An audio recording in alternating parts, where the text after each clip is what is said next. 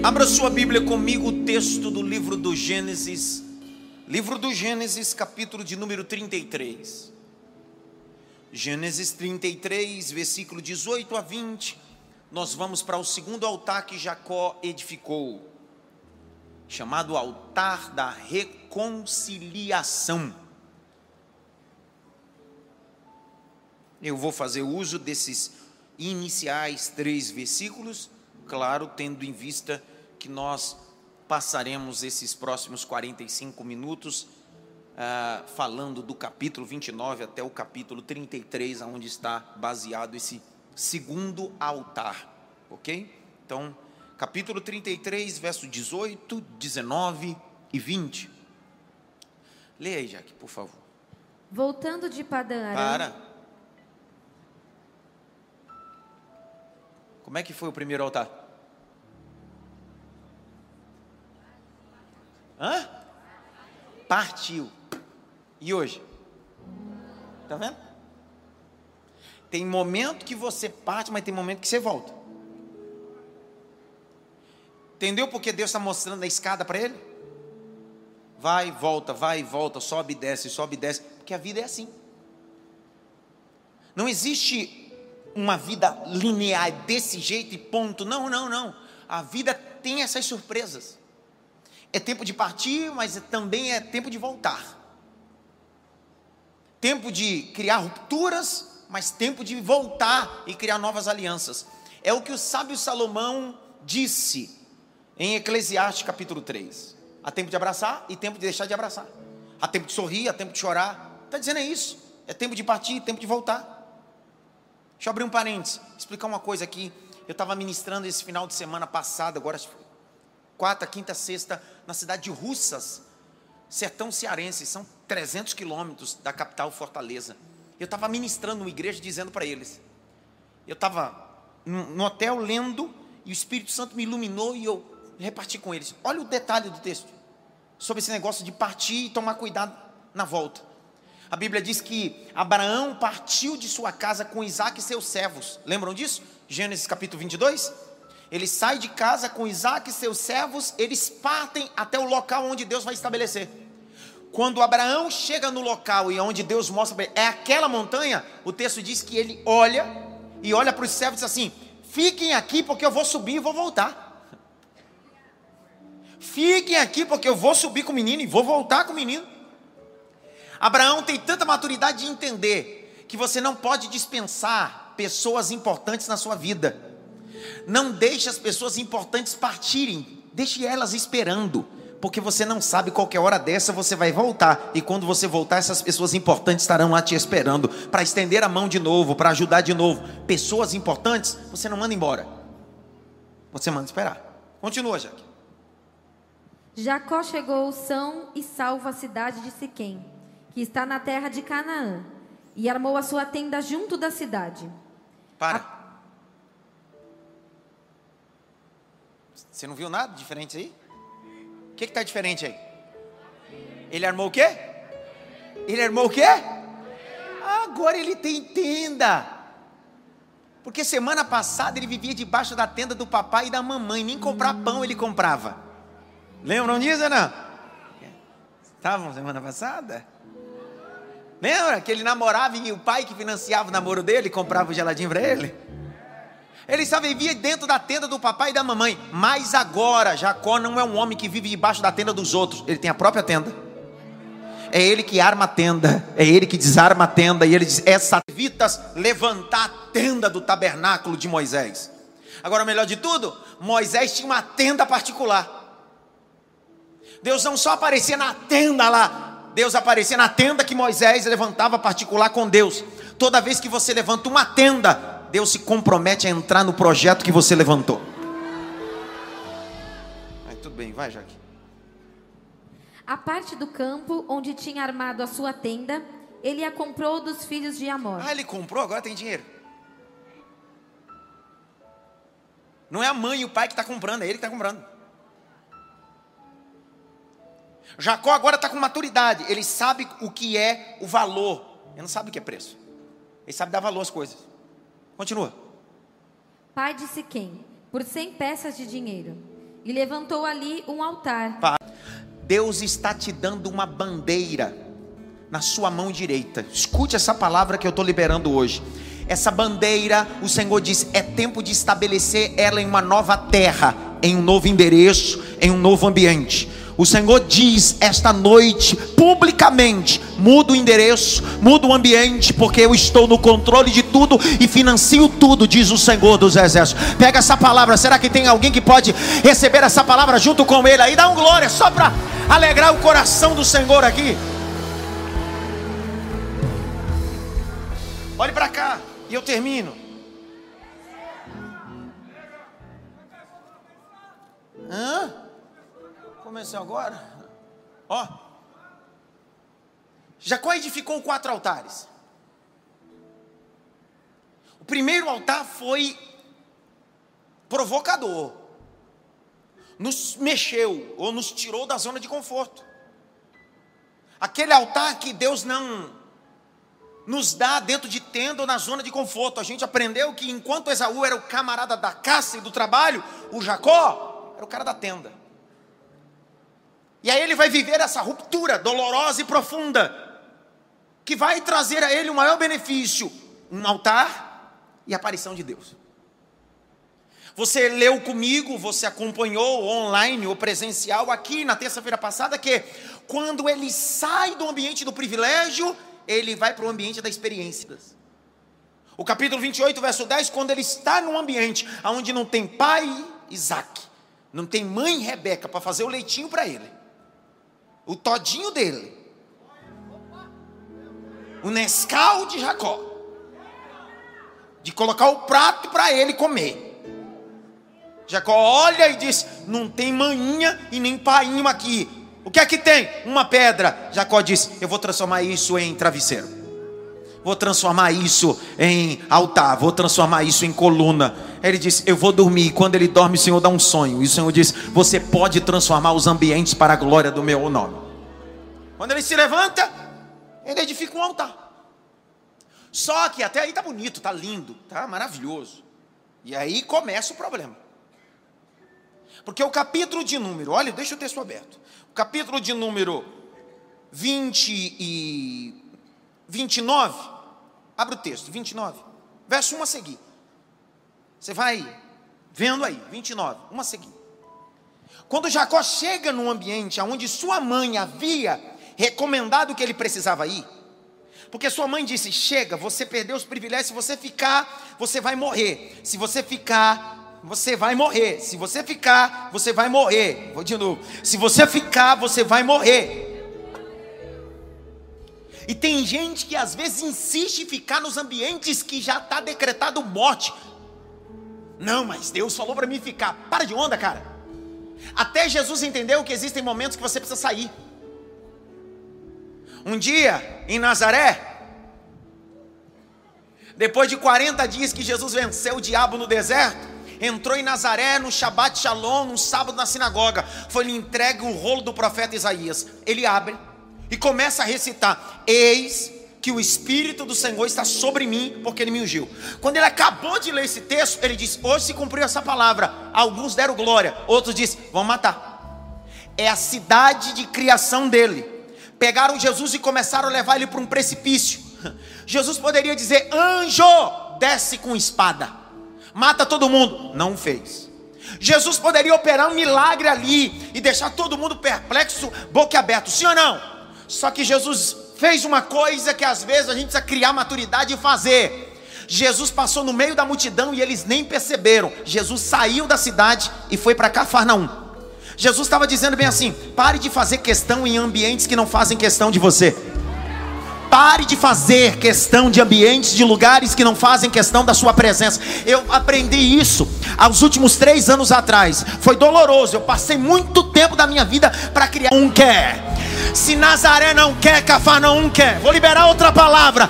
Jesus disse bem assim, Lucas capítulo 10: Quando entrares numa cidade e não for bem recebido, sacode a poeira da miséria dessa cidade, dá as costas e segue a tua história. Desculpa se você é bem almático, bem sentimental, mas eu vim te provocar. Está na hora de você sair de Nazaré. Para de fazer questão de quem não faz questão de você.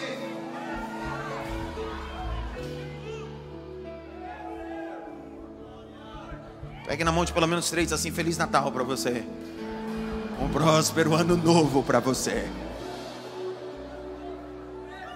A honra é uma via de mão dupla. Não me trate como preço e quer que receber honra. Me trata como tributo e quer receber honra. Me trata como obrigação e quer receber honra. Nada disso. A honra é uma via de mão dupla. Honra significa tratar como precioso. Se eu não sou precioso para você, não espere de mim que eu trate você do mesmo jeito. Pastor, mas isso não é cristianismo. Não é, é bíblico. Abre aí 1 Samuel. Não é, não é cristianismo, é bíblico. É bíblico. Ninguém fala nada. Agora eu vou ler o texto agora. Ver se alguém dá um aleluia. Isso aqui quem vai dizer é Deus, não é eu não. Capítulo de número 2, Jaque. Verso 29 e 30. Leia aí, Jaque, para ver se o povo dá glória. Vai, vai! Porque tratam com desprezo os meus sacrifícios e as minhas ofertas de cereais que ordenei que fizessem na minha morada. E você, porque honra os seus filhos mais do que a mim, para que você e eles engordem com as melhores partes de todas as ofertas do meu povo de Israel. Portanto, o Senhor, o Deus de Israel, diz: Na verdade, eu prometi que a sua casa e a casa de seu pai andariam diante de mim para sempre. Mas agora o Senhor diz: Disse o quê? Longe de mim tal coisa, porque honrarei aqueles que me honram, porém desprezarei os que me desprezam. Reclama com a Bíblia, não é comigo não.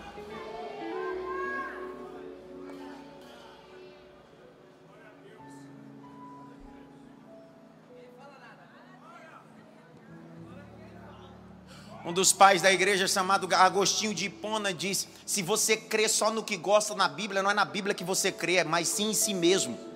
Pare de pensar versículos na Bíblia isolados, sem contexto, para virar pretexto. A honra é uma via de mão dupla. Não requeira dos outros uma coisa que você nunca deu. A bajulação é a falsa honra. Não confunda bajuladores com honra. O marido que honra não honra na presença da mulher e na rede social, honra quando ninguém está vendo. Os bajuladores só honram na presença. Em todos os ambientes existe a falsa honra, são bajuladores. Os bajuladores diz que legal na sua frente, por detrás que te critica. Eu estava com o pastor Alisson lá de Goiânia. Você vai me lembrar agora. Você vai lembrar que eu vim conversando com você. O pastor Alisson me levou para pregar numa igreja. Eu vou falar, você sabe que eu falo mesmo, não tem jeito. Eu fui pregar em Goiânia, ele me levou para pregar em Anápolis. Quando acabou a pregação, nós fomos jantar. Um, um irmão sentado na mesa começou a falar coisas do seu pastor. Coisas do seu pastor.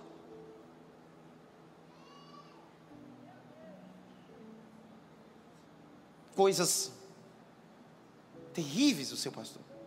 Agora, o pior de tudo é que quem estava sentado conosco na mesa vive integralmente no altar, vive na igreja, e o pior de tudo, honra o seu pastor na sua frente, mas na mesa conosco não honrou. Isso não é honra. Longe de mim ter pessoas que na minha frente batem palma e por detrás de mim fazem motim. Isso não é honra, isso é um traidor, isso é um bajulador. Eu quero pessoas de honra que me confrontam na mesa, mas me defendem nos bastidores. Eu preciso de pessoas que me honram, que dizem assim: Pastor, o senhor precisa ajustar aí. Pastor, o senhor está errado. Mas fala comigo na mesa, mas nos bastidores dizem assim: Ninguém fala dele, não. Ele é um homem de Deus. Porque as pessoas de honra te defendem nos bastidores e na tua frente aponta o teu defeito e a tua deformidade. Isso são pessoas de honra. Por isso que as pessoas às vezes têm dificuldade de conviver com pessoas de honra. Eu termino.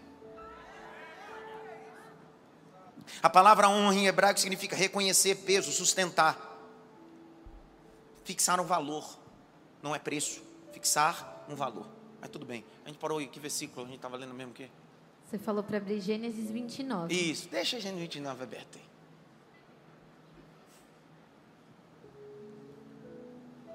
Jacó vai chegar em uma terra. Uma terra que será, na minha opinião, o divisor da vida dele. Grite bem alto, o divisor. Mais alto, o divisor. Capítulo 28, Jaque, por favor. Versículo de número 4 e 5. Leia, Jaque, por favor.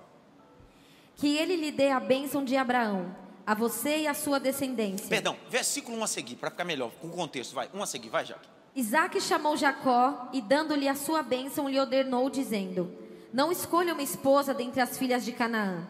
Levante-se e vá a Padã Arã, a casa de Betuel, pai de sua mãe, e tome lá por esposa uma das filhas de Labão, irmão de sua mãe.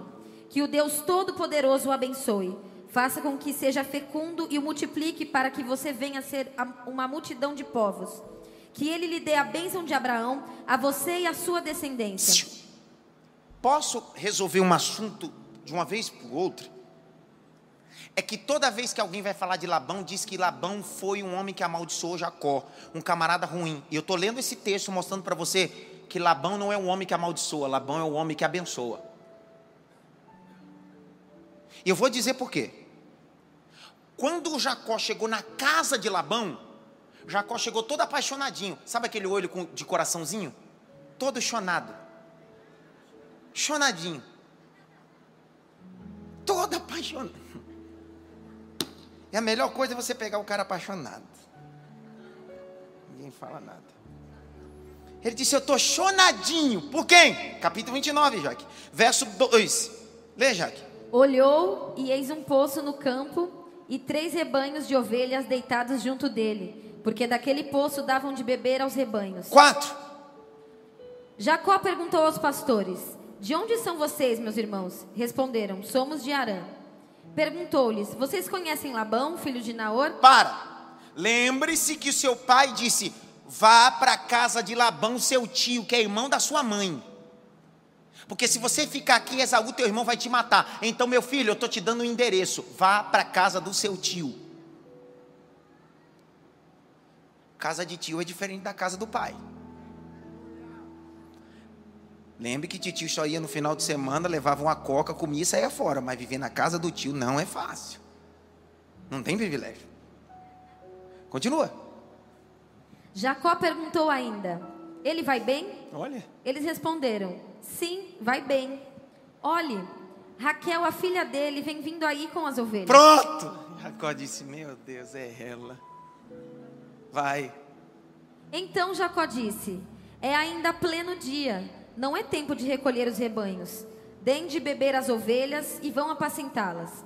Mas eles responderam: Não podemos, enquanto não se ajuntarem todos os rebanhos, seja removida a pedra da boca do poço e demos de beber as ovelhas. Verso 9, Jaque. Enquanto Jacó ainda falava, chegou Raquel com as ovelhas de seu pai, porque era pastora. Opa. Quando Jacó viu Raquel, filha de Labão, irmão de sua mãe, e as ovelhas de Labão, aproximou-se, removeu a pedra da boca do poço e deu de beber ao rebanho de Labão, irmão de sua mãe. Feito isso, Jacó beijou Raquel Assanhado. Vai. e, erguendo a voz, chorou. Vai. Então Jacó contou a Raquel que ele era parente de seu pai, pois era filho de Rebeca. Ela correu e a comunicou a seu pai.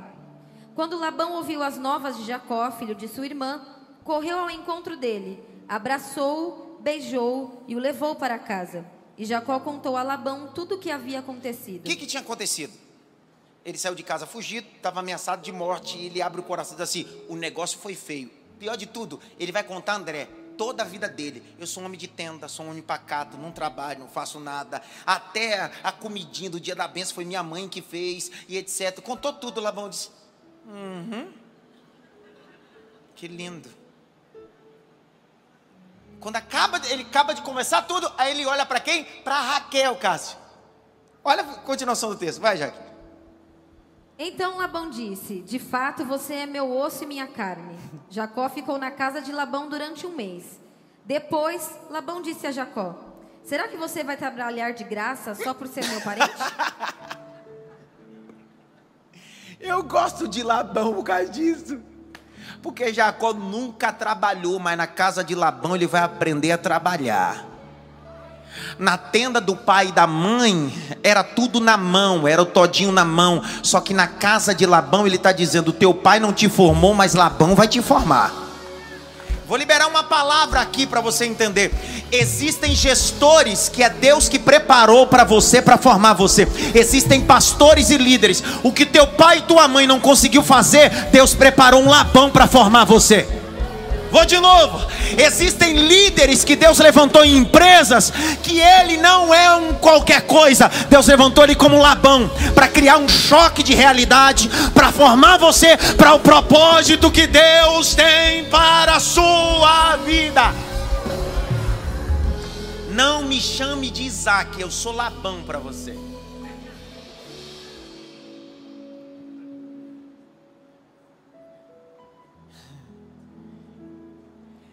Na casa de Labão, Jacó vai ter que aprender a. A o quê? Você quer ver uma coisa? Há uns anos atrás, quando a igreja estava em outro endereço, tem uns 10 anos ou mais, um rapaz, a gente estava até em reforma. O antes deve se lembrar que o rapaz entrou e a gente estava em reforma. Ele disse assim: Eu queria uma cesta básica. E ele entrou, ele não sabia que eu era pastor, nem o pastor antes. E a gente a estava pintando a igreja, o pau estava quebrando. Negócio estava vivendo. Ele disse: Eu queria uma cesta básica. Eu disse: Amigo, tem uma cesta. Pensa numa cesta violenta. Dois pacotes de feijão, dois pacotes de arroz, dois pacotes de macarrão. Tem até quitute, aquele negócio rosa, aquela desgraça daquele. Tem de tudo, meu filho. Pensa numa cesta. Ele disse: Ó. Oh. Eu disse: só que você precisa ajudar a gente a trabalhar hoje, que a gente está fazendo tudo voluntário. No final do dia você recebe a cesta. Ele olhou para mim e disse assim: Mas para receber a cesta eu tenho que ajudar vocês? Tem gente que quer as coisas de graça. Vai trabalhar, vagabundo. Esse é o grande problema da nossa vida. Tem gente querendo ser bênção ou abençoado sem trabalhar. Labão está olhando para Jacó e está dizendo para ele assim: ó, eu não vou pegar carneiro para você e não vou fazer guisado. Tá na hora de você trabalhar e aprender que só conquista quem trabalha. Levanta a mão direita assim bem alto. Bate pelo menos em três mãos e diz assim: Casa de Labão te espera. Casa de Labão te espera.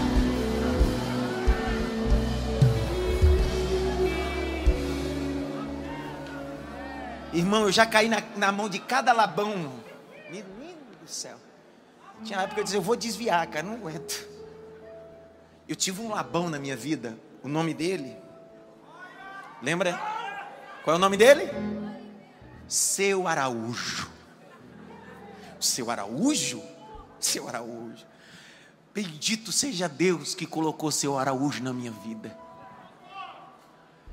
Ainda bem que ele já morreu. Mas foi uma bênção de Deus. Seu Araújo? Eu cheguei no hotel para trabalhar como mensageiro. Mensageiro é quem leva a mala. Seu Araújo era um grande gerente de hotel, havia dirigido o maior hotel que fica às margens de João Pessoa, um hotel redondo, Tambaúba. Tambaúba, né? Aquele hotel? É isso, né?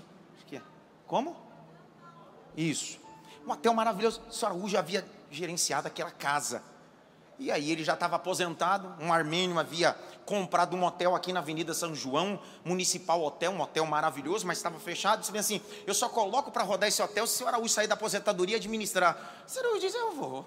Foi. Eu caí na vida de senhor Araújo. Araújo era paraibano. Só que paraibano, senhor Araújo é aqueles paraibanos tipo que Adson dez vezes, cara. Cara, seu Araújo era seu Araújo. Seu Araújo não era crente. Seu Araújo era um labão de verdade na minha vida. Um dia, seu Araújo disse assim: vai lá na Avenida Ipiranga, tem uma calunga ali e vê para mim qual é o valor de uma folha de sulfite. Hum, menino, corri. Dei de cara primeiro pilar, sabe, primeiro bloco de folha de sulfite que estava na cara eu olhei só o valor e vim correndo. E senhor Araújo, o valor é tanto. O senhor Araújo me deu uma mão usada na mesa. Deixa eu te fazer uma pergunta. Só tem essa marca e só tem esse preço? Eu caí na besteira de dizer, não sei. Naquela hora, a unção do Labão pegou o seu Araújo. Seu Araújo mediu 1,55m, 1,60m. Seu Araújo saiu batendo e disse assim: Pega papel, caneta, seu relaxado, vou te apresentar o que é a vida. Só que eu trabalhava na Avenida São João. Dá para imaginar aquele paraibano andando na Avenida São João e eu atrás dele e ele e eu atrás. Quando eu entrei na Calunga, ele deu um grito bem assim: pega papel, caneta, marca na sua folha, marca por marca de folha de sulfite, valores. Naquele dia eu descobri que havia seis marcas de folha de sulfite, seis valores distintos.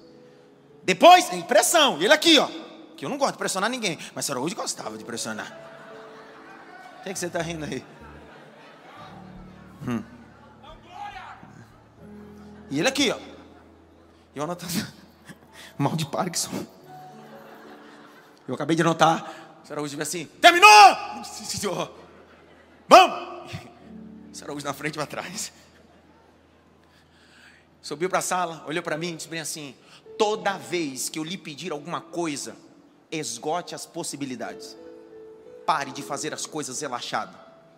Os relaxados não alcançam a excelência.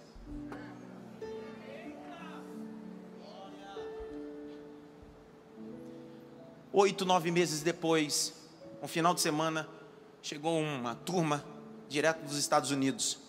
Quase 40 pessoas no hotel. Sabe quem foi o responsável de receber a turma como gerente de hospedagem naquele final de semana? Fui eu. Deu tudo certo. Na segunda-feira, eu esperando o senhor Araújo, parabéns.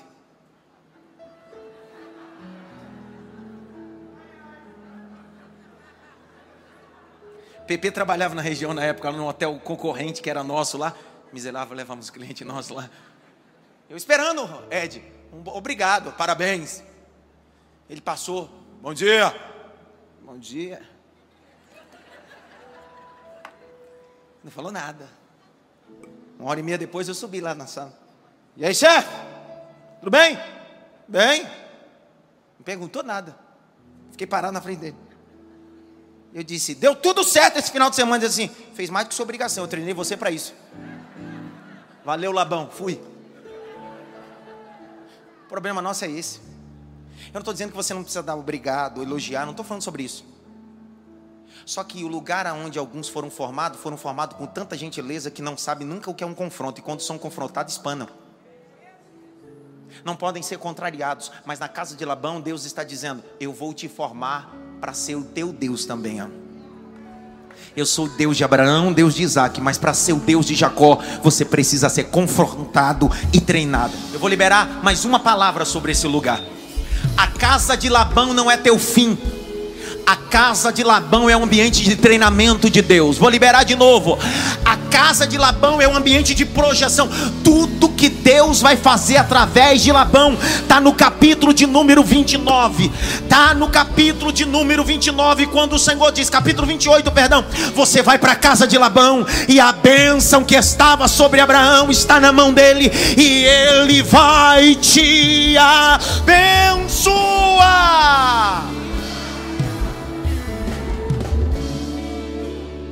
Eu já tive pastor que eu tive vontade de matar ele. Eu vou matar esse pastor, cara. Eu tive um pastor uma vez que ele disse para mim assim, ó, prepara um sermão para pregar domingo, ó. Eu preparei a semana toda. Eu estudei. De manhã eu fui para a escola bíblica. Ensaio com a mocidade. Fui até no evangelismo à tarde. Porque à noite eu ia pregar. Cheguei cedo. Aqui, ó. Chega comigo. Trezinho da harpa. Francilino deu uma palavra. Mocidade canta, adolescente canta, canta todo mundo. As crianças, periquito, um bebo pastor que não para cantar também. Canta aqui, Pedro, também. Canta todo mundo. Vamos lugar para cantar. Quando todo mundo cantou, faltava 15 minutos para acabar o culto. Ele disse, agora, agora. Pelo menos 15. 15.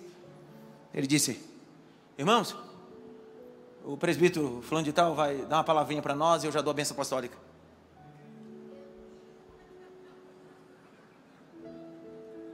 Eu sou uma pessoa calma. Irmão, quando acabou o culto, quando acabou o culto, ele estava dando a bênção apostólica, eu estava na beira do altar assim, ó, esperando ele. Eu falei, pastor Osvaldo, O senhor não disse que ia pregar? Eu disse: Disse. E por que o senhor não me deu para pregar? Porque eu não quis. Eu disse: Mas por que o senhor não quis? Você precisa aprender. Que haverá muito tempo para você pregar. Não significa que seria hoje. Você precisa estar preparado em todo o tempo. Sabe o que esse homem me ensinou? Que ministério às vezes é ser contrariado. Cadê o Alisson? Fica em pé, Alisson. Alisson foi líder geral de mocidade, junto com a Beatriz. Fica em pé, Beatriz. Esse casal fazia trabalho na faculdade. Ele pregava, ela cantava, tocava. Vieram congregar conosco faz cinco anos. Ele é tesoureiro da igreja e evangelista da casa. Deixou a liderança, tudo, para vir congregar conosco. Começou como todo mundo, mesmo tendo carro, tudo pelo processo natural que todo mundo faz. Um dia, ele tinha uma agenda. Você lembra disso? Ele tinha uma agenda. E ele estava no processo de reconhecimento ministerial. E eu vi na rede social que ele tinha uma agenda. Eu disse: Sábado eu preciso de você. E eu sabia que ele estaria pregando num congresso. Eu vi na rede social dele. Olha só o que ele disse para mim. Sim, pastor, que hora que o senhor quer, o que o senhor precisa? E tal. Ele não disse para mim que tinha compromisso. Não disse nada. Ele desligou. Ele veio no sábado. Ele cancelou o compromisso lá. Com a justificativa ao evento, dizendo bem assim: Eu não posso atender vocês porque o meu pastor e minha igreja precisou de mim. No sábado é culto de jovem. Sabe para que, que eu mandei ele vir aqui no sábado? Para ele ficar como diácono dos jovens. Foi isso ou não foi? Quando foi no domingo, eu chamei ele e disse assim: Você é o pregador desse domingo. É sobre honra, é sobre testar. Se o seu coração está na agenda, eu serei o teu labão, vou moer você.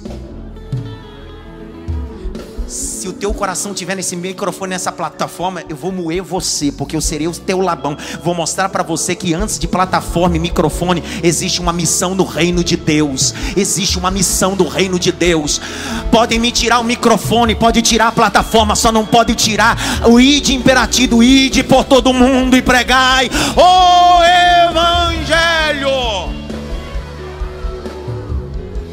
Levanta a mão direita assim bem alto.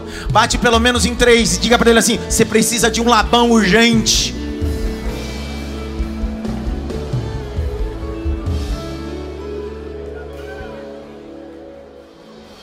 Todo ambiente que deixam você fazer tudo, você nunca será formado, será deformado.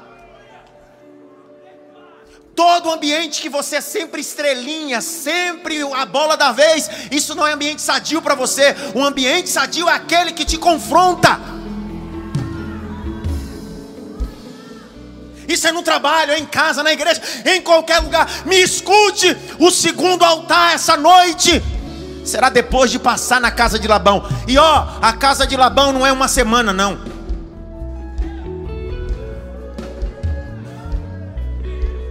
Vontade de falar, mas não vou nem ler isso aqui, não vai dar problema. A casa de Labão é tempo, e o problema está aí. Quem não se preocupa com tempo, ou quem não se dedica a tempo, nunca cria raízes. Olha o capítulo de número 31, versículo 41. Lê aí, Jaque, de Gênesis 31, 41. Lê. 20 anos permaneci em sua casa. Na casa de quem? De Labão. Quanto tempo, Jaque? 20 anos. Fazendo o quê?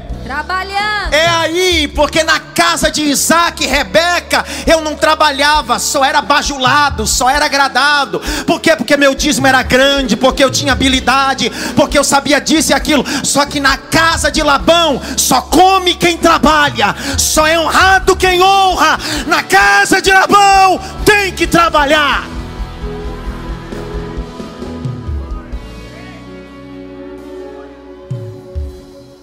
Leia, que a continuação. 14 anos. Ô, ô, Daniele, cadê Daniele?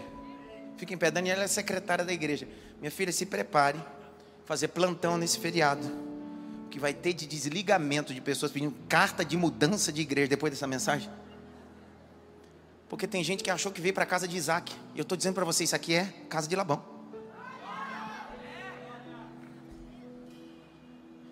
Continua, Jaque.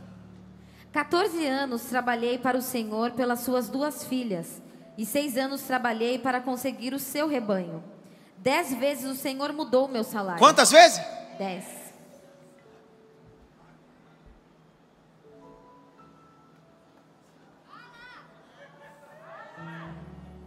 O Senhor não pode mudar. Eu mudo a hora que eu quiser. A hora que eu quiser eu mudo. Porque a mudança revela o que está dentro de você. É na mudança que revela o que está dentro de nós. Meus irmãos, eu não sou o pastor dessa igreja, eu estou. Mesmo sendo pastor, estando como pastor há 17 anos, eu estou, não sou. Eu não tenho ovelha, sou pastor de ovelha. Como eu não aceito que você olhe para mim e minha família como propriedade, eu também não olho você como minha propriedade. Eu não gosto que você me chame meu pastor, porque eu não sou seu. Também não digo minha ovelha, você nunca vai ouvir eu falar com alguém, minha ovelha, porque você não é meu. Eu aprendi de forma fidedigna o texto quando Jesus olha para Pedro e diz assim: apacente as minhas ovelhas, as ovelhas são dele, eu presto conta a ele. Eu não olho a tua lã como propriedade minha, eu olho essa lã como propriedade dele, eu vou dar conta a ele. Eu sei que o que eu estou pregando é a contramão do que as pessoas gostam de ouvir, mas me escute. Eu não sou seu, nem você é meu. Nós estamos numa missão, e nessa missão eu sou guia e aponto o caminho. Se você não quiser ir, eu sou pastor, eu estou indo pelo caminho. Eu estou indo pelo caminho, e minha vontade é que você vá. Escute, eu vi um pastor dando um exemplo básico, eu termino. Olha, ainda tem 20 minutos, mas já termino. Você sabe o que é igreja? O pastor deu um exemplo básico. E aquilo foi fascinante. Eu sou muito visual. Ele disse assim: igreja é igual um motorista de ônibus, que é o pastor. E o ônibus é a igreja. Nesses 17 anos, eu estou dirigindo essa igreja, mas só que esse, motor, esse ônibus não é meu. Eu sou motorista da empresa. E eu estou aqui, ó. De repente, no culto de terça e domingo de manhã e à noite, alguém vem aqui e dá o braço. O que, que eu faço? Eu paro no ponto, abro a porta e digo: entra. Cabe você. Alguém aceita Jesus, alguém se reconcilia, alguém vem para cá. Vamos embora. Para onde o senhor está indo? Do destino, da, do, da partida eu já peguei o destino. Eu estou indo para um propósito, estou indo para o céu. Só que aí algumas pessoas no meio do caminho não querem ir para o mesmo destino que eu, não querem ir para o mesmo destino que o cobrador, não querem ir para o mesmo destino e começa a criar tumulto dentro do busão. Eu não concordo nesse caminho. Eu não concordo com isso, com aquilo. Não tem problema. A gente vive em uma comunidade que não concorda, de concorda. Vai suportando um ao outro. Aí de repente alguém vai e aperta o botão para descer. Não vá pensando que eu não vou parar eu vou parar. E tem um botão do lado do volante que eu vou apertar. E a porta vai fazer assim. Ó. E você vai descer. Só que o pior, pior de tudo da vida são os vitimistas. Que quando você abre a porta, ele desce, você segue, ele diz assim: Tá vendo? Me deixou para trás. O problema não é deixar para trás, você que decidiu ficar. Nós estamos caminhando para um propósito. Meu desejo é que alguns que saíram do busão da fé venham uma nova oportunidade e você levante a mão de novo. Só que eu não posso parar por causa de você, porque você decidiu defender o que você quer, porque você acha que é um clubinho religioso. Isso aqui não é um clube religioso. Isso aqui nós estamos caminhando para um propósito, e o nosso propósito é o céu de Deus. Levante as suas mãos, eu senti o peso da palavra aqui agora. O mais alto que você pode. Deus está criando maturidade ao nosso coração essa noite. Mais alto que você pode, as duas mãos. Feche os dois olhos. Abra a boca pelo menos por 10 segundos. Diga glória a Deus e aleluia. Deus está dizendo: estamos caminhando para um propósito. A casa de Labão vai me ensinar a ter resiliência, capacidade de suportar coisas.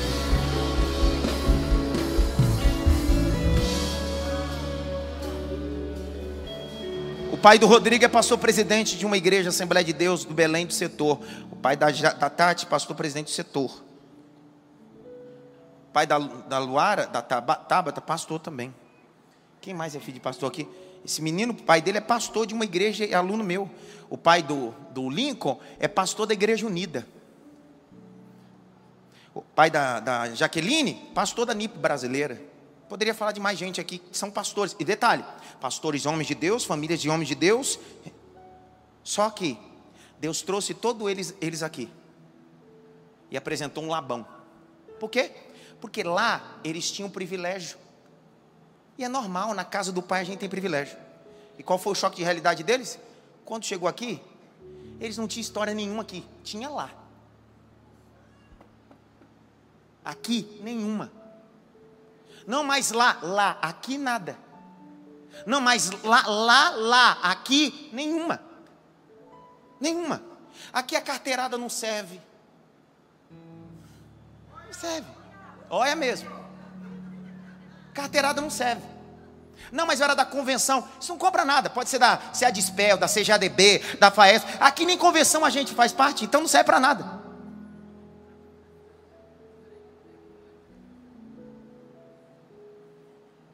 Casa de Labão vai tratar o nosso coração. Grite bem alto, a casa de Labão. Palominha, fica em pé. Palominha, eu queria te honrar publicamente. Desde 2020 você congrega com a gente. 2020 não foi, nego? 2020. Primeira vez que eu tive um gabinete com Palominha foi lá nas Cerejeiras, numa salinha nas restrições. Você lembra? Eu disse para ela assim: ó, Eu não quero apacentar teu talento, eu vou apacentar teu coração. Eu não sou homem de apacentar talentos. Eu disse: Eu vou te apacentar. Às vezes, algumas pessoas vêm visitar a nossa igreja e ficam em choque. Porque Paloma, na minha opinião, é a maior voz gospel da nossa nação. É Beyoncé gospel. Vocês sabem, eu digo aqui. A melhor cantora, na minha opinião. As pessoas têm choque. Porque no sábado, a Paloma está com a banda dela. A Paloma é, é, uma cantora pela gravadora Sony. É Sony, né? Sony. No sábado, a Paloma está em eventos maravilhosos, grandiosos, que a prefeitura paga para a Paloma estar tá lá cantar. Aí chega no domingo aqui, está a Paloma com um crachazinho de obreira recebendo as pessoas. Aí eu vejo as pessoas passando Paloma e dizem assim: Olha, é a cantora Paloma Posse, é a cantora. E aqui ela é reconhecida também pelo talento. Entretanto, aqui a gente não apacenta talento, a gente apacenta coração. queria te honrar publicamente. Aplauda Jesus pela vida dela.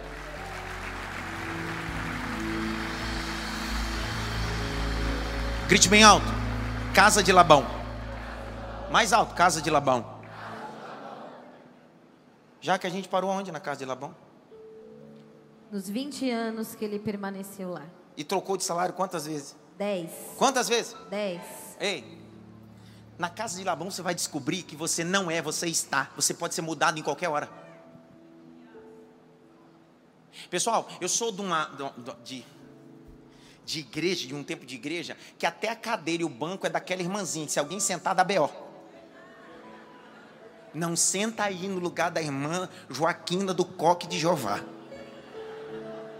Não senta nessa cadeira do púlpito que quem senta. Que é isso? Isso é o ambiente de Rebeca, isso é o ambiente de Isaac. Só que na casa de Labão, você está sentado ali. Os pastores, o presbitério da igreja, fiquem em pé, todos, todos, todos. Vocês perceberam que esses príncipes e princesas de Deus, presbitério da igreja, eles só sentam na hora que eu vou pregar. Vocês já perceberam? Perceberam isso, sim ou não? O culto está rolando tudo, aquela parte ali está toda vazia, já percebeu? E eles só sentam ali na hora que eu vou pregar. Eles ficam numa salinha aqui, em ar-condicionado, tomando água de coco. E aí, na hora que eu vou pregar, eles entram.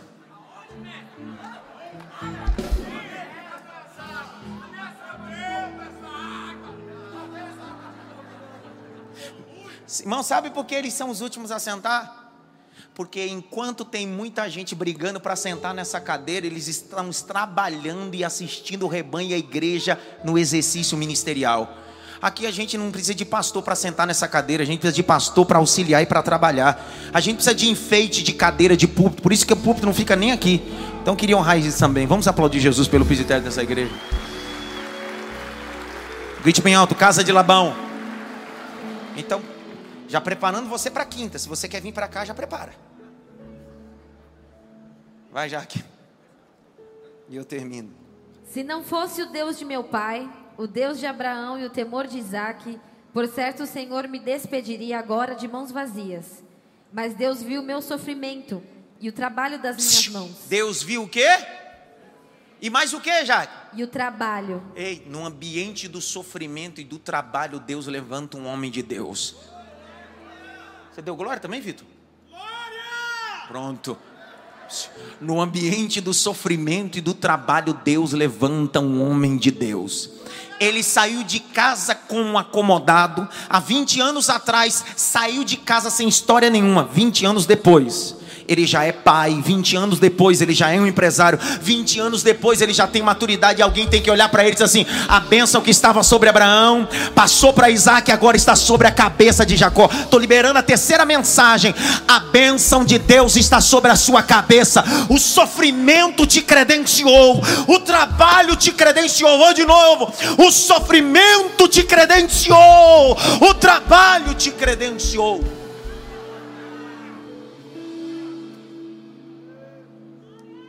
Um glória. Grite bem alto. Labão, uma bênção. Mais alto. Labão, uma bênção. Então, a partir de hoje, você que é ovelha desse aprisco, quando você for orar por mim, você ora, muda o nome, diz assim: Senhor, abençoa o meu labãozinho. Ai, ai, é. Diga, Senhor, põe, põe misericórdia do coraçãozinho de labãozinho. Ei, no teu trabalho tem um gestor que é um labão. E não é o diabo que pôs ele lá, não, foi o próprio Deus. Existe um cargo de diretoria de gestão te esperando, mas para você assumir isso, você precisa passar pelo processo. Não dá para ser gestor se não entender sobre pressão. Vou de novo. A vida é uma pressão, minha filha. Vou de novo. Não dá para assumir um cargo elevado se você nunca passou por pressão. Vou citar o texto e vou aplicar para ver se alguém prega comigo. Quando ele teve um sonho, ele tinha 17 anos e o sonho dizia: Você vai ser governador. Mas não dá para ser governador, José, com 17 anos. Se na casa do teu pai e tua mãe é eles que fazem as coisas. Eu te dei um sonho, mas até o sonho se cumprir, eu vou preparar você no ambiente do sofrimento e da resiliência. 13 anos depois, com 30 anos, Peterson, ele já tinha passado pela traição, tinha servido na casa de Potifar por 10 anos, tinha passado pelo cárcere, aprendeu a administrar. Alguém disse: tem alguém no cárcere que sabe interpretar sonho. Qual é o nome dele? José. José disse: Eu estou pronto, eu estou pronto. A dor e o sofrimento me credenciou para isso. Ei, a dor e o sofrimento te credencia para decisões. Quando os dois, o copeiro e o padeiro, têm um sonho na frente de José, José não é um menino mais não. Porque se ele fosse menino, ele ficaria com reserva de falar para o outro que ia morrer. Só que José agora tem maturidade. Ele disse: Ei, você vai ser absolvido, você morre. Está escrito o texto. Ele não usa eufemismo. Ele vai com força. Você vai morrer. Sabe por quê? Porque existem coisas na vida que não dá para suavizar. Tem que passar. Vai acontecer. Só que Deus está dizendo para você: Labão não é maldição. A casa de Labão é um ambiente de preparação de Deus para você. A casa de Labão é um ambiente de preparação de Deus para você. Pegue essa palavra com muita autoridade que eu estou liberando hoje. A casa de Labão te preparou você para ambientes proféticos de Deus. Eu termino. Ele saiu depois de 20 anos. Quando ele sai, ele vai se encontrar 20 anos depois com seu irmão Esaú. Só que antes de se encontrar com Esaú, ele vai se encontrar com Deus no Val de Jaboque. Eu gosto de Jacó por causa disso. Antes de Jacó resolver suas pendências com seu irmão, ele vai resolver suas pendências com o próprio Deus. O capítulo de número 32, verso 22, Jacó diz: Eu estou saindo e estou saindo pela porta da frente, abençoado. Só que me escute. Eu vou atravessar toda a minha família e tudo que tem e vou descer ao Val de Jaboque. Um rio afluente do Jordão. Não é vale, é val. E naquela madrugada, acontece uma teofania, teo Deus, fania, aparição. É o próprio Cristo. Não é Gabriel, não é Miguel, Ed, é o próprio Cristo. E Jacó decide segurar o anjo. Aquela, aquele corinho famoso. Jacó segurou o anjo. Jacó segurou o anjo. Não. Jacó, quando segura o anjo, o anjo olha para Jacó e diz: Milagre. Eu gosto de Jacó por causa disso. Jacó não tem falta de dinheiro, mas tem falta de identidade. O problema de Jacó não é dinheiro, é identidade. Jacó não está brigando por causa de dinheiro, porque dinheiro ele tem agora. Gado ele tem. O que falta nele é identidade. E o anjo diz para ele assim: Qual é o teu nome? E agora, Alba, que você não deu glória até agora também, minha filha. O anjo perguntou: Qual é o teu? Pergunta: Será que o anjo não sabia o nome de Jacó? Então por que perguntou? É porque Deus está perguntando para Jacó se Jacó tem a mesma capacidade de mentir como mentiu para o pai. Porque há 20 anos atrás, quando Isaac veio para abençoar, Isaac estava cego. Jacó colocou pele de animal e o pai perguntou: É você, Esaú? E Jacó disse: Sim, pai, sou eu.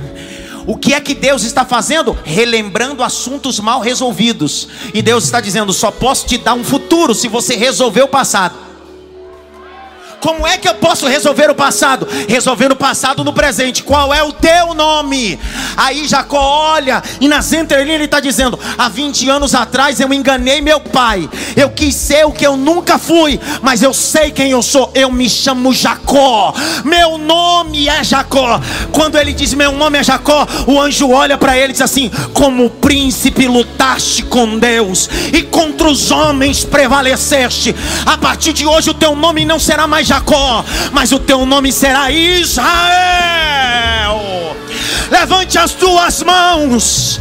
Deus preparou você na casa de Labão para receber um novo nome no val de Jaboque.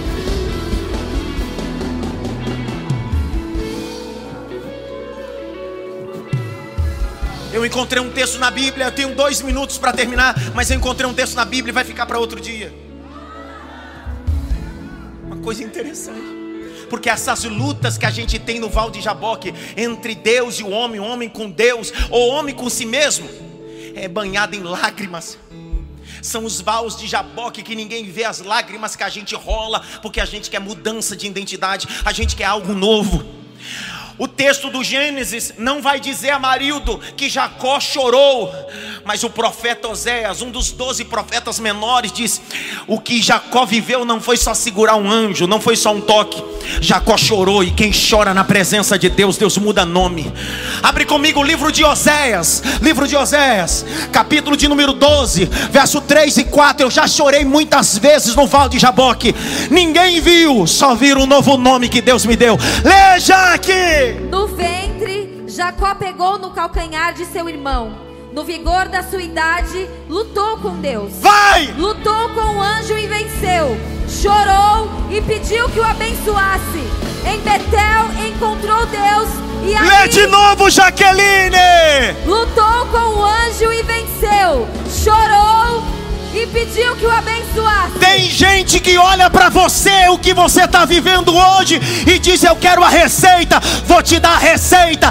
Entra no val como eu entrei, chora como eu chorei, e sai de lá mancando com um novo nome.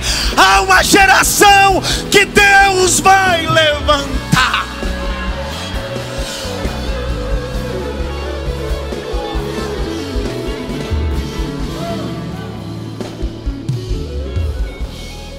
Por que, que Esaú não mata Jacó? Outro dia eu digo, aleluia. Aleluia.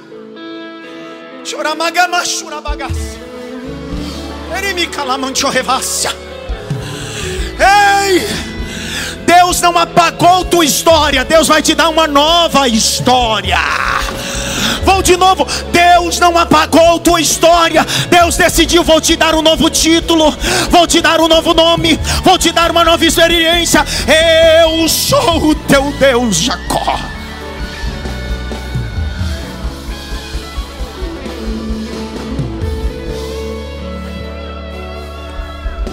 Esaú queria matar quem? Esaú queria matar quem? Ele se encontrou 20 anos depois com quem? Com quem? Com Israel, por isso que não matou. Se Jacó não tivesse passado no val de Jaboque, Esaú teria matado. Só que no outro dia de manhã, quem está saindo do val de Jaboque é um camarada mancando, porque Deus havia tocado nele e ele está mancando. Os filhos de Jacó vêm ao encontro dele e dizem: Pai, Jacó. Ele disse: Não me chame mais de Jacó, eu tenho uma nova identidade, meu nome é Israel. Quando Esaú olha o seu irmão vindo, Esaú diz: Eu não posso matar. Meu desejo era matar um Jacó, mas com quem eu estou me encontrando não é mais com Jacó, mas sim com um Israel de Deus.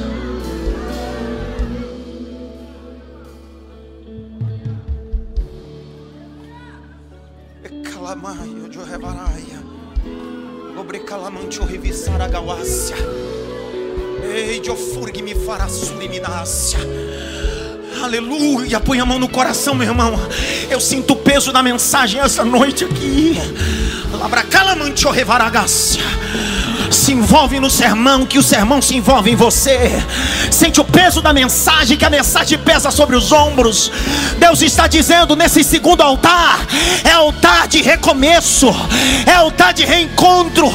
E Esaú não vai se encontrar com Jacó, um camarada qualquer, alguém que vivia em tenda agora. Eu sou um novo homem, eu construo tenda, eu levanto tenda, eu desarmo tenda. O Senhor é comigo comigo.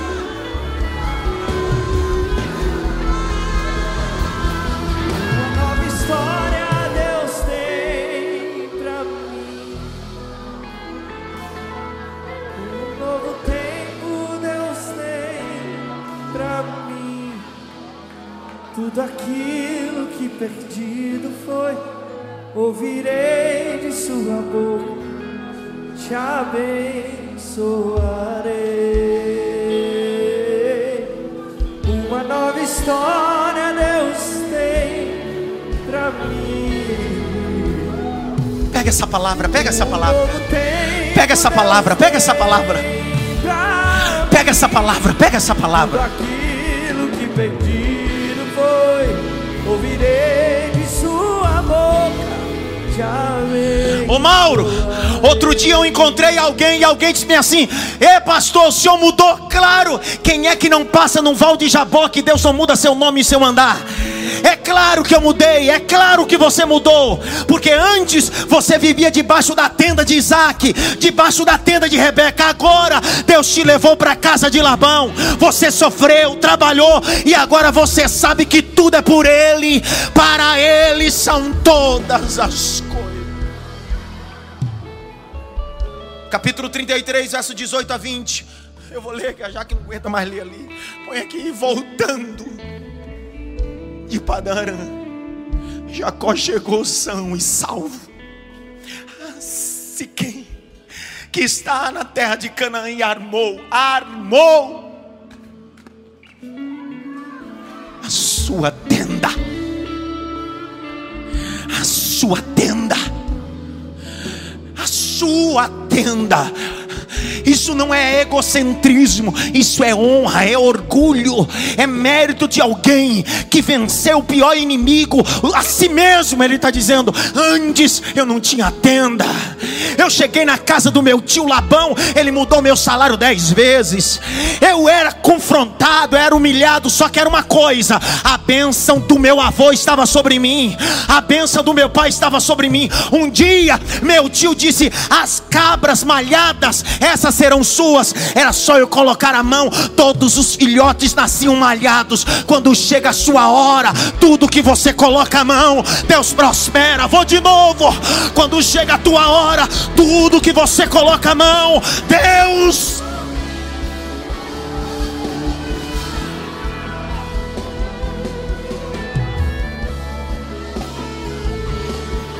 Verso 19. Parte do campo onde tinha armado sua tenda. Ele comprou dos filhos de Ramor. Pai disse quem? Por cem pedaços de dinheiro. Levantou ali.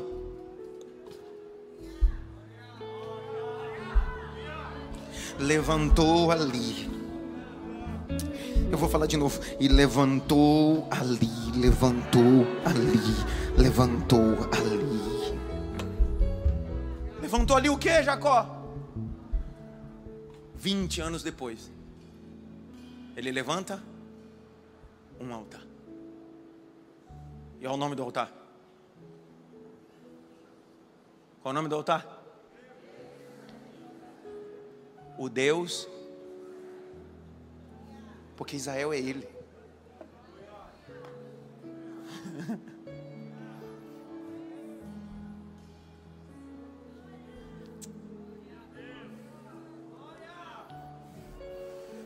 Aleluia. Aleluia. Aleluia. Aleluia. Aleluia. Aleluia. Aleluia. Jacó comprou um pedaço de terra que fica em Siquém ou Sicá. Siquém ou Sicá. Alguém está dizendo para que, Jacó? Vou armar uma tenda aqui. Mas daqui a uns anos esse ambiente vai se tornar o mesmo ambiente que foi para mim um ambiente de mudança. Porque o altar não é um ambiente físico, o altar é um ambiente espiritual. Aquele mesmo ambiente.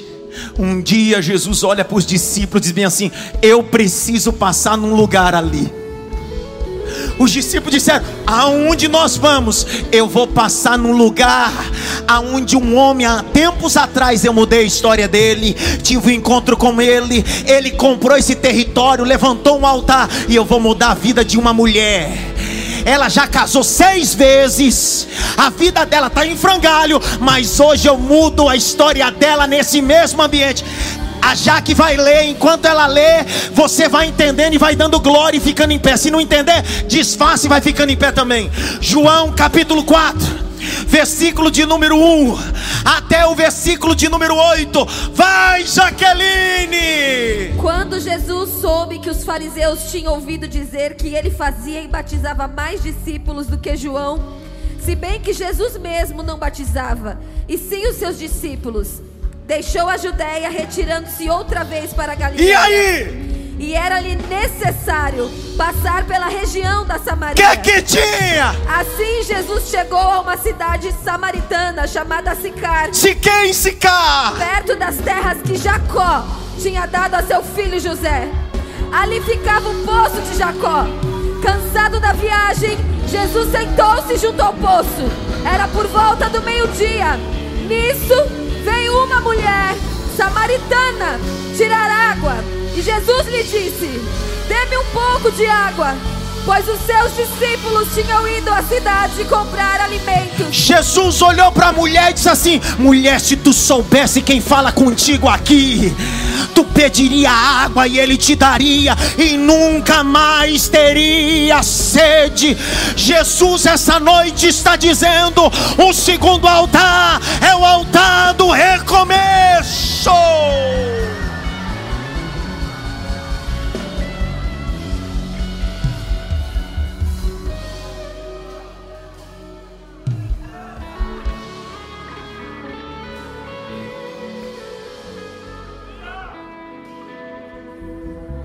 Tem alguém que precisa se reconciliar hoje com Cristo, está afastado e precisa fazer isso hoje. Ou entregar sua vida a Jesus. Levante sua mão e venha em direção ao altar. Venha logo. Venha logo. Venha logo. Venha logo. Venha logo. Isso, venha logo. Venha logo. Venha, venha, venha, venha. Venha porque o altar está te chamando. Pastor, eu entrei essa noite aqui, estou afastado, estou afastada. O reino de Deus e o altar de Deus está dizendo: venha se reconciliar. 20 anos depois, 10 anos depois, 5 anos depois, não tem problema. O altar da reconciliação. Tem gente vindo, vem para o altar.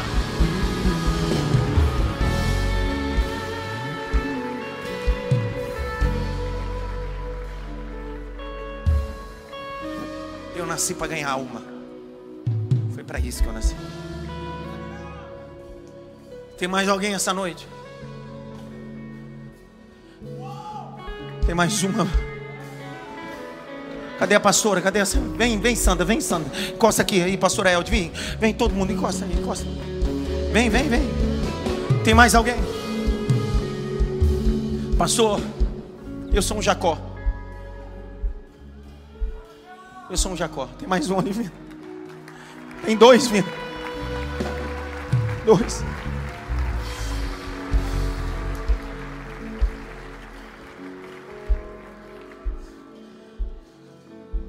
Mais alguém?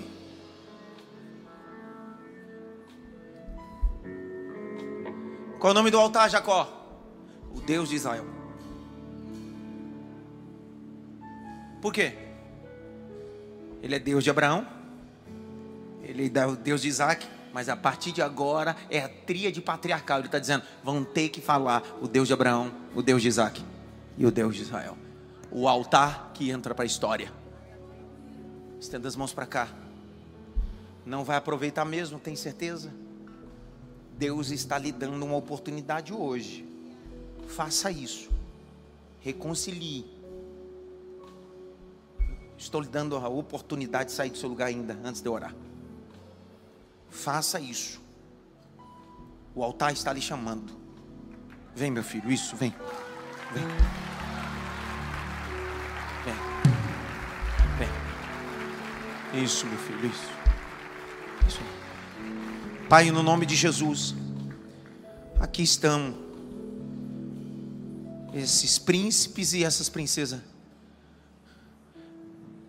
Nós cobrimos eles de oração.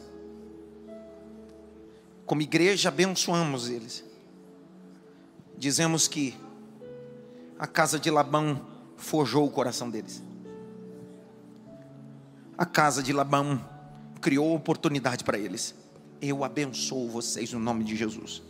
Que Deus guarde vocês à sombra do Onipotente, para a glória do nome de Jesus. Amém.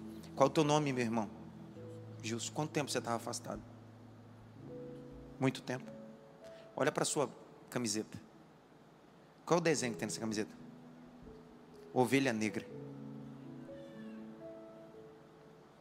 Uma ovelha negra. Só que hoje Deus muda a cor dessa ovelha. O sangue de Jesus tem o poder de tornar aquilo que é escuro, empobrecido, branco, debaixo da graça de Deus. Quanto tempo afastado, meu? Bastante tempo. O senhor está acompanhando ele, né? Quanto tempo afastado? Três anos. Quanto tempo afastado? Nunca foi. E hoje.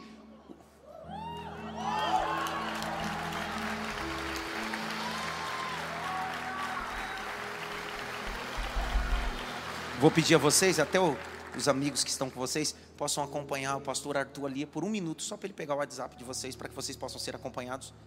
Vai lá depois vocês voltam. Canta só um pedacinho para me dar a benção apostólica. É tempo de voltar. De voltar ao tempo. Você viu que eu entrei na nota, né? Tá incrível. É incrível isso. Assim Satanás entra.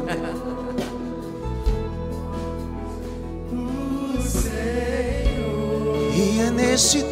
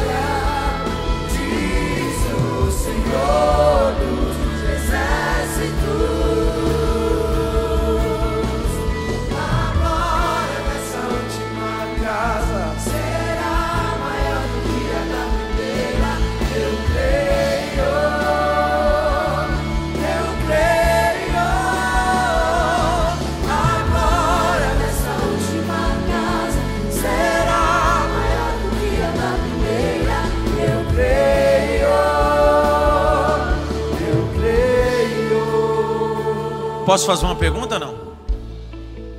Valeu a pena estar aqui hoje? Ó. Cada série é uma porção. Mas eu não sei vocês. Mas essas quatro porções desses quatro altares vai fechar o nosso ano com força. Semana que vem, vem vindo, pastor Alisson. Semana que vem eu vou falar sobre o terceiro altar. Capítulo 35 do Gênesis, Deus disse para Jacó: Volta para Betel e faz um novo altar. É um território que ele já tinha passado, mas Deus estava dizendo: Faça um altar novo. Prepara teu coração, porque semana que vem eu vou tratar sobre assuntos. Está na hora de voltar a fazer as coisas antigas.